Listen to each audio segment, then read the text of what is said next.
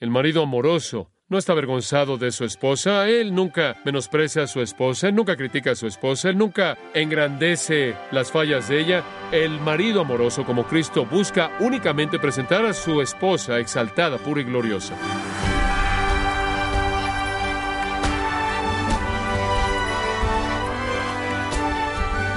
Bienvenido a su programa Gracias a vosotros con el pastor John MacArthur. El estándar bíblico para un esposo es maridos, amad a vuestras esposas, así como Cristo amó a la iglesia y se entregó a sí mismo por ella, y todo esposo debe aprender este tipo de amor sacrificial. ¿Desearía usted alcanzar ese estándar? Quédese con nosotros conforme John MacArthur explore el patrón de Dios para los esposos, parte de la serie La familia, en gracia a vosotros. Necesitamos recordar que el 96% de todos los hombres y el 94% de todas las mujeres van a decir acepto.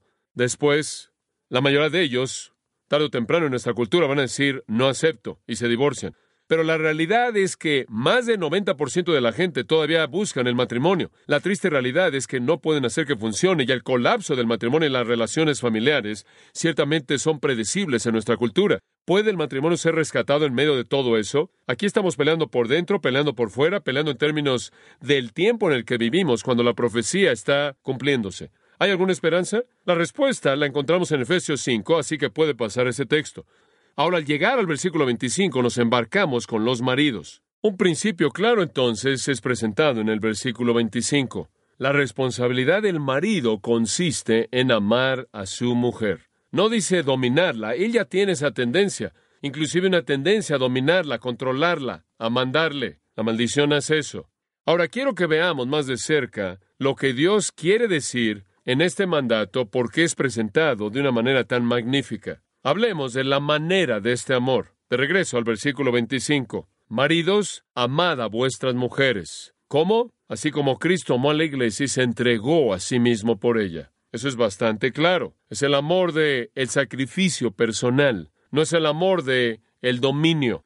Supongo que si hay una manera de caracterizar este amor sería decir que significa morir a ti mismo. Llamen a sus esposas con un amor que no conoce nada de sí mismo y solo de ella y las necesidades de ella y las preocupaciones de ella y del corazón de ella y sacrifique su vida para el beneficio de ella. Este es el tipo de amor, claro, para que el Espíritu de Dios nos da la capacidad de cumplir y compartir. El amor de Cristo ha sido derramado en nuestros corazones. El amor mismo que Cristo demostró hacia nosotros, participamos en ese amor. El fruto del Espíritu es amor. El Espíritu produce en nosotros este amor increíble. 1 Pedro 1.22 dice, debido a que en obediencia a la verdad han purificado sus almas o han sido convertidos, ahora tienen un amor sincero, tienen la capacidad de amarse de manera fervorosa unos a otros del corazón porque han nacido de nuevo. Este es el tipo de amor que le pertenece solo a personas que han nacido de nuevo.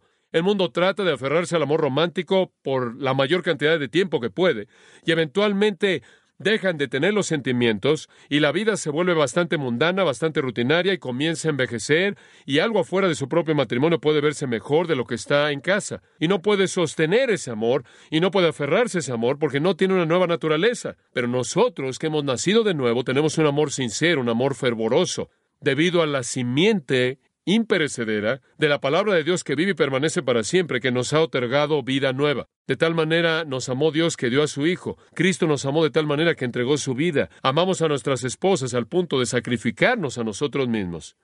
Pasa a 1 Corintios capítulo 13. En 1 Corintios 13, toda característica del amor enlistada en ese capítulo está en forma verbal.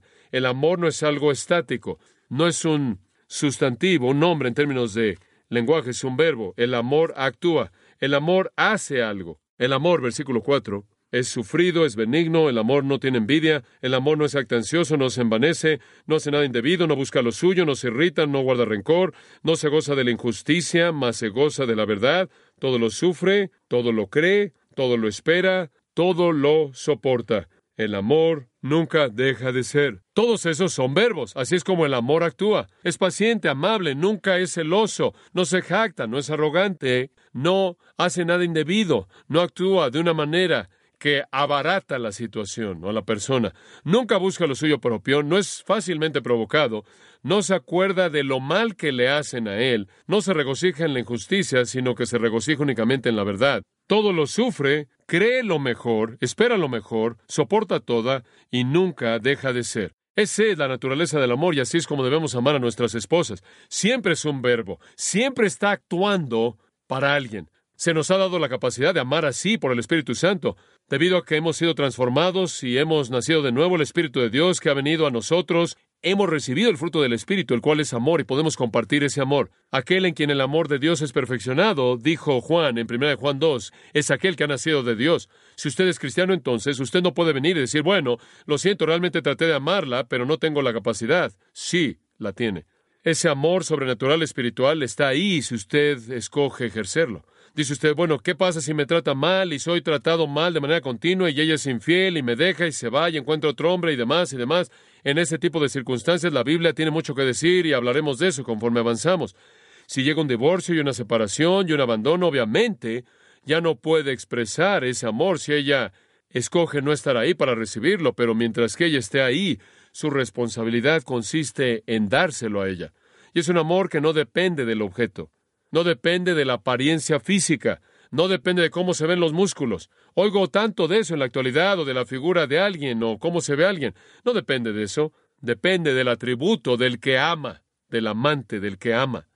Y Pablo dice, como le leí, el amor no busca lo suyo, nunca quiere vengarse, nunca quiere devolver mal por mal. Dicho de una manera simple, el amor perdona todo lo que se comete contra él. La persona amorosa no lleva un registro de las cosas malas que le hacen. Y quiero decirle, ¿sabe lo que destruye los matrimonios? Es la falta de perdón, el no perdonar. Si ustedes se perdonan de manera continua el uno al otro todo el tiempo, no hay un registro, no se lleva un registro de las cosas malas, no se acumula en una pared cada vez que alguien que no perdona, cada vez que alguien no perdona, otro tabique se levanta en el muro que comienza a separar a las dos personas. Nada es más importante en su matrimonio que el perdón el perdón completo, instantáneo, espontáneo, de tal manera que nunca más se vuelve a sacar, y usted no puede acumular las actitudes devastadoras de amargura y venganza que destruyen una relación. Cuando un hombre está lleno del Espíritu, cuando está tan lleno de gozo y gratitud a Dios por todo lo que Cristo ha hecho, y cuando Él ama a su mujer como a sí mismo, Él va a sacrificarse a sí mismo por ella, y de esta manera su autoridad va a ser suave y cálida, y afirmadora y segura, y ella va a seguir si ella es obediente al plan de Dios para ella. Supongo, caballeros, que inclusive podríamos hacer la pregunta, ¿cuándo fue la última vez que usted hizo un sacrificio por su esposa? No estoy hablando de algo trivial, algo significativo.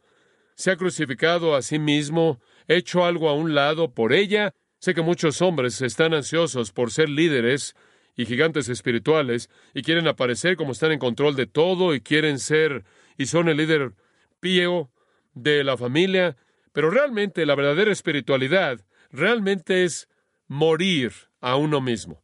Entonces algunas veces es difícil reconocer al que verdaderamente es un líder espiritual fuerte en una familia porque es humilde, es humilde, está tomando su cruz diariamente, está negándose a sí mismo, está muriendo diario, está dispuesto a ser crucificado con Cristo. Él no está mirando por lo suyo propio, sino por lo de los otros, estimando a otros como mejores que a sí mismo. Él está haciendo un lado sus deseos por los de ella, y bien podría ser que él parece ser débil cuando de hecho él es fuerte. Supongo que morir a uno mismo es el verdadero asunto. En algún punto a lo largo de su peregrinaje como cristiano, necesita aprender a morir a sí mismo regularmente lo salva de ser defensivo, vengativo, hostil, de acumular la lista de cosas que se cometen en contra de usted. Cuando usted es olvidado o descuidado o hecho un lado de manera deliberada, y usted le duele con el insulto de no haber sido tomado en cuenta, pero su corazón está contento y considera usted un privilegio el sufrir por Cristo, eso es morir a uno mismo cuando se habla mal de su bien o cuando ella lo malinterpreta a usted, cuando sus deseos no le parecen interesantes a ella, cuando su consejo no es considerado y sus opiniones son ridiculizadas, y cuando usted es abusado, maltratado o malentendido, y se rehúsa a permitir que el enojo emane en su corazón, inclusive a defenderse a sí mismo, eso es morir a uno mismo. Cuando usted de manera amorosa, paciente, tolera cualquier interrupción, cualquier irregularidad, cualquier molestia, cuando usted puede estar cara a cara con la necedad y el desperdicio y la extravagancia y la desconsideración y soportarlo como Jesús lo soportó, eso es morir a uno mismo. Cuando usted está contento con cualquier comida, cualquier ropa, cualquier clima, cualquier sociedad, cualquier interrupción o cualquier soledad, eso es morir a uno mismo.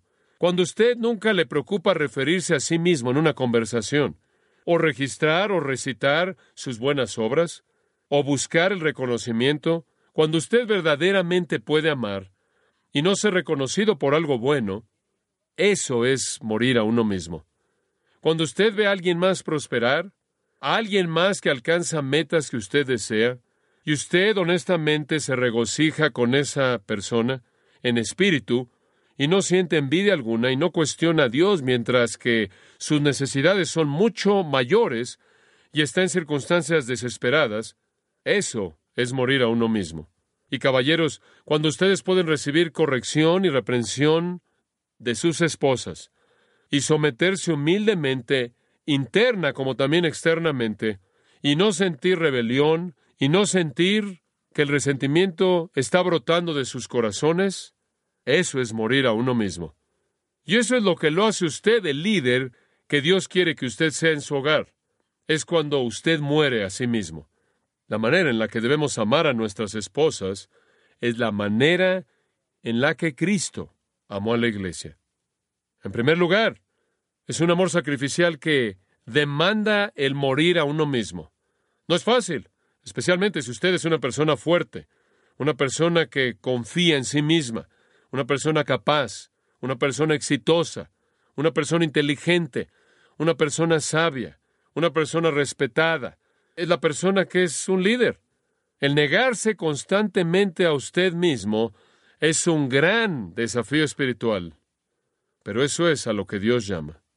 Y cuando usted guía en un ambiente de amor y de negación de sí mismo, usted crea la atmósfera que una mujer anhela tener. En segundo lugar, este amor no solo es un amor sacrificial, sino que es un amor purificador. Es un amor purificador. Y es muy importante que entendamos esto. Efesios capítulo 5, versículo 26. Debemos amar como Cristo amó a la iglesia y se entregó a sí mismo por ella. Versículo 26. Para santificarla, habiéndola purificado por el lavamiento del agua, por la palabra a fin de presentársela a sí mismo una iglesia gloriosa, que no tuviese mancha ni arruga ni cosas semejantes, sino que fuese santa y sin mancha. Ahora este es un retrato hermoso aquí. Cristo amó a su iglesia con un amor sacrificial y con un amor santificador o un amor purificador. Él ama a su iglesia lo suficiente como para limpiarla. Él ama a su iglesia lo suficiente como para presentarla sin arruga ni mancha o algo semejante, sino santa irreprensible. ¿Qué significa eso? Significa que Él busca la pureza de la iglesia. Él quiere que la iglesia, puede ver ahí la palabra en el versículo 27, en toda su gloria, en doxón. Esto es en todo su esplendor hermoso. Lucas 7:25 lo traduce vestido de manera hermosa, como si fuera una reina. La belleza semejante a la de Cristo es de lo que está hablando. La belleza de la pureza, el esplendor de la santidad y la virtud. Sin mancha. Eso significa una mancha. Sin arruga. O falla, rutis en el griego. Arruga. Cuando Cristo toma su iglesia para que sea su esposa, entrega su vida por su iglesia y después Él busca la pureza de su iglesia. Cristo es el purificador de la iglesia. Y así es como debemos ser hacia nuestras esposas. Debemos hacer todo lo que podemos para guiarlas a la santidad y a la pureza. En Juan 13, Jesús le dijo a Pedro, el que está lavado solo necesita limpiarse los pies, pero está totalmente limpio, y ustedes están limpios, pero no todos. La idea de eso es simple y hermosa. En el Oriente el hombre se bañaba limpiándose de manera minuciosa, y él solo tenía que limpiarse periódicamente a lo largo del día los pies. Aprendemos a partir de eso, claro, que como cristianos, cuando venimos a Cristo, nos bañamos, fuimos bañados. Pero conforme caminamos a lo largo del mundo en este día de nuestra vida, Recolectamos polvo en nuestros pies y necesitamos una limpieza continua. Y aquellos de nosotros que estamos en Cristo estamos siendo purificados todo el tiempo, limpiados todo el tiempo, limpiados todo el tiempo, perdonados todo el tiempo. En Juan 15, versículo 3, ya vosotros estáis limpios por la palabra que os he hablado. Ya ha habido una limpieza. Ya ha habido un tiempo en el que usted ha sido limpiado a través de la palabra, pero él inclusive procede a decir, que se lleva a cabo una poda para mantenerlo limpio. Aquí en Efesios capítulo 5 es lo mismo, versículo 26, para santificarla o habiéndola purificado por el lavamiento del agua, por la palabra.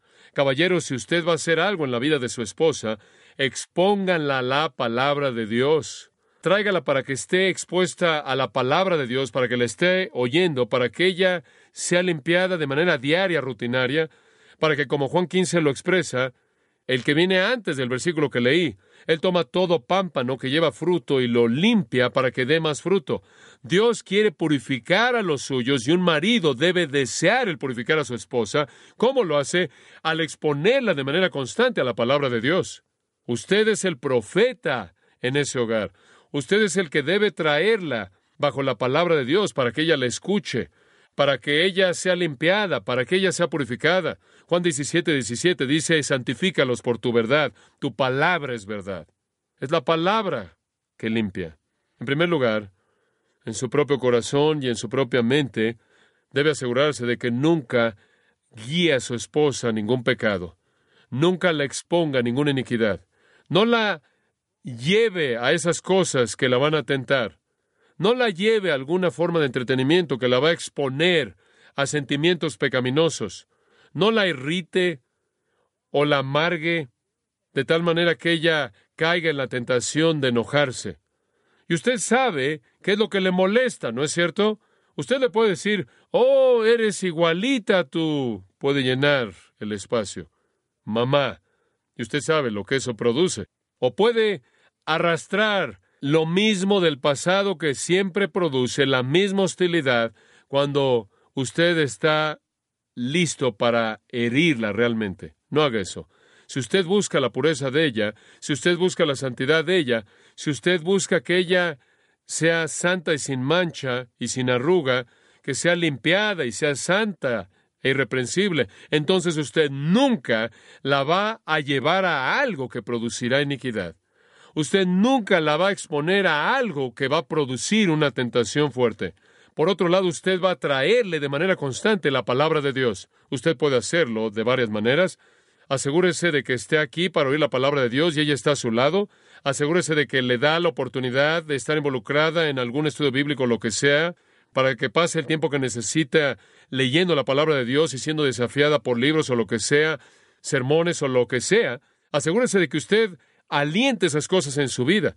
Es tan triste que hay hombres que se me acercan y dicen, no sé qué pasó, pero de pronto mi esposa se fue y se fue con quien sea. Y con frecuencia tengo que decir, claro, que tú entiendes que ese no es el principio de algo, ese es el fin de algo. Y es el fin de un patrón largo desarrollado de pecado hasta que finalmente termine en eso. ¿Qué es lo que has estado haciendo? Por disipular a tu esposa, para que eso no pase. Eso es liderazgo espiritual, como un coheredero, como una que es igual a ti en Cristo. ¿Qué estás haciendo por fortalecerle espiritualmente? Tráigala bajo la predicación y enseñanzas sanas de la palabra de Dios.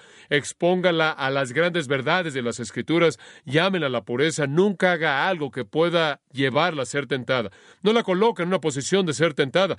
Esa es otra razón por la que me preocupa tanto los hombres que mandan a sus esposas a trabajar en un mundo impío porque son expuestas a tentaciones muy fuertes están en ese tipo de ambiente de oficina, con todos esos hombres exitosos, bien vestidos, y ellas están vestidas también para ese ambiente, todo se ve bastante bien y llegan a casa y es un poco diferente, usted sabe de qué hablo.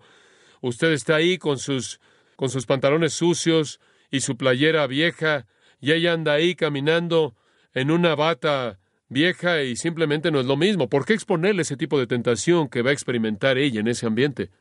¿Sabe lo que el Señor hace constantemente con su iglesia? Él dice, salid en medio de ellos y qué? sepárense, apartados, no toquen lo inmundo. Él siempre está tratando de sacar a la iglesia del mundo. No me al mundo ni las cosas que están en el mundo.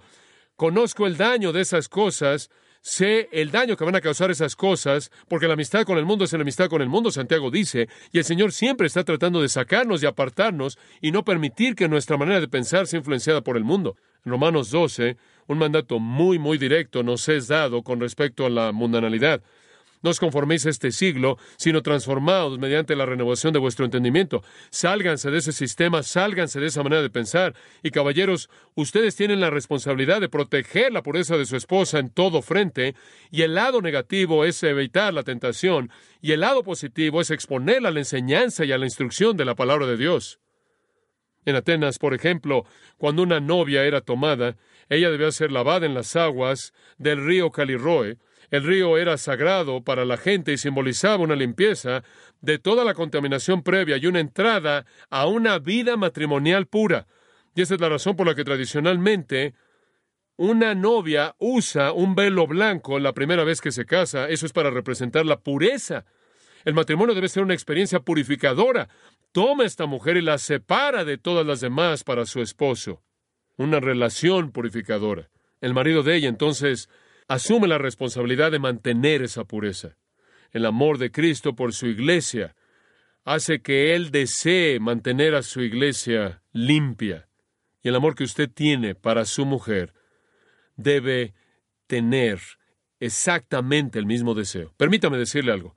Es bastante desafiante vivir con una mujer piadosa. Bastante desafiante. Yo sé lo desafiante que es. Es bastante desafiante vivir con una mujer que espera que usted viva todo lo que usted predica. Bastante ridículo, ¿no es cierto? Es muy desafiante vivir con alguien que tiene expectativas inmensamente elevadas para su virtud. Y usted podría decirse a sí mismo, ¿sabes una cosa? Podría divertirme mucho más si mi esposa no fuera tan quisquillosa. Pero al final, su corazón le dice, qué privilegio, qué honor, qué gozo tener a alguien que tiene estándares tan elevados de responsabilidad, de rendición de cuentas espirituales, para mí, qué bendición trae eso a su propia vida. Si una esposa puede traer eso a un marido, con toda seguridad, en la función del marido, él tiene una mayor responsabilidad de llevarle eso a ella. Segunda de Corintios 11.2, Pablo dice, os celo con celo piadoso, os he desposado a un marido a Cristo para que os presente como una virgen pura, pero temo no sé que como la serpiente engañó a Eva por su astucia, vuestras mentes sean desviadas de la simplicidad y pureza de devoción a Cristo. Pablo dice, quiero que sean puros y estén entregados a Cristo, pero me temo que van a desviarse y van a seguir a otros amantes. El verdadero amor siempre se preocupa por la pureza de su objeto. Cristo con su iglesia, Pablo con su congregación, un hombre con su esposa. Disipúlela, purifíquela, nunca la exponga a influencias impuras. La pureza de ella es su responsabilidad. De hecho, inclusive dice en 1 Corintios capítulo 14, versículo 35, si las mujeres desean aprender algo, pregúntenles a sus maridos en el hogar por qué es impropio que una mujer hable en la iglesia. Caballeros, debemos ser los maestros teológicos. Debemos ser la fuente espiritual. Debemos ser el depósito espiritual de verdad, para que una mujer pueda venir y al oír la verdad, ella pueda ser purificada. Si usted realmente ama a su esposa, usted va a odiar cualquier cosa que la contamine. Cualquier cosa que robe la pureza de ella se va a volver para usted un enemigo aterrador. Cualquier supuesto amor que expone a un cónyuge a la impiedad es un amor falso, un amor falso. El amor siempre busca la pureza absoluta de su objeto y lo busca sacrificialmente. El amor verdadero es sacrificial y el amor verdadero es un limpiador, un limpiador. Usará disciplina si necesita hacerlo. Hebreos capítulo 12, versículos 5 al 10 nos dice cómo el Señor disciplina a quien Él ama. Y marido, si usted está lleno del Espíritu, si su corazón está bien, su vida está bien, usted va a purificar a su esposa. Podría significar confrontación, podría significar cierta disciplina pero ciertamente significa que usted la protege de la tentación y la expone a la influencia purificadora de la verdad de Dios. Bueno, versículo 27 y cerraremos. Pablo dice, debemos presentar a nuestras esposas Así como Cristo se presenta a sí mismo a una iglesia gloriosa que no tuviese mancha ni arruga ni cosa semejante, sino que fuese santa y sin mancha. Usted debe presentar a su esposa en todo su esplendor puro. Esa es su belleza. No es su cabello y su guardarropa, es la pureza de ella lo que es su belleza. No hay lugar para menospreciarla, no hay lugar para criticarla, no hay lugar para burlarse de ella, derribarla. Usted debe exaltarla, porque la pureza es la gloria de ella. Su santidad es su belleza. El marido amoroso el marido amoroso no está avergonzado de su esposa, él nunca menosprecia a su esposa, él nunca critica a su esposa, él nunca habla de manera no amable de su esposa, él nunca engrandece las fallas de ella. El marido amoroso como Cristo busca únicamente presentar a su esposa exaltada, pura y gloriosa. El amor busca honrar, entonces así es como debemos amar, sacrificialmente, limpiando, santificándola también, purificándola, y el amor que honra que la exalta y dice, mira lo que Dios me ha dado. Ese es el amor que emociona el corazón de una esposa.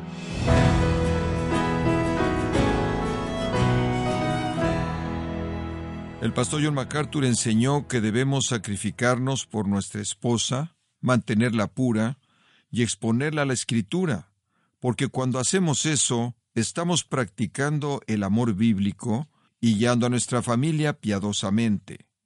Todo esto es parte de la serie titulada La familia en gracia a vosotros.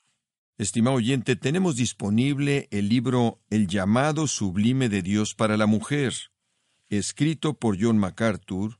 Es un libro que confronta la filosofía feminista que es prevaleciente en la sociedad y ha penetrado en la Iglesia. Puede adquirir El llamado sublime de Dios para la mujer en gracia.org o en su librería cristiana más cercana.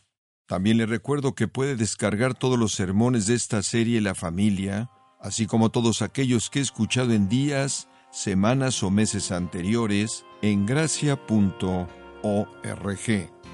Si tiene alguna pregunta o desea conocer más de nuestro ministerio, como son todos los libros del pastor John MacArthur en español o los sermones en CD, que también usted puede adquirir, escríbanos y por favor mencione la estación de radio por medio de la cual usted nos escucha en gracia a vosotros. Es importante conocer no solo el país y ciudad de donde usted nos escucha, sino también la radio. Para quienes contactan nuestro ministerio por primera vez, pueden solicitar una copia del mensaje de promoción sin costo alguno, un mensaje por oyente únicamente. Si usted vive en España, escríbanos a Gracia a Vosotros, apartado de correo 40, código postal 41806, Umbrete, Sevilla, España. O puede escribirnos a través del siguiente correo electrónico europa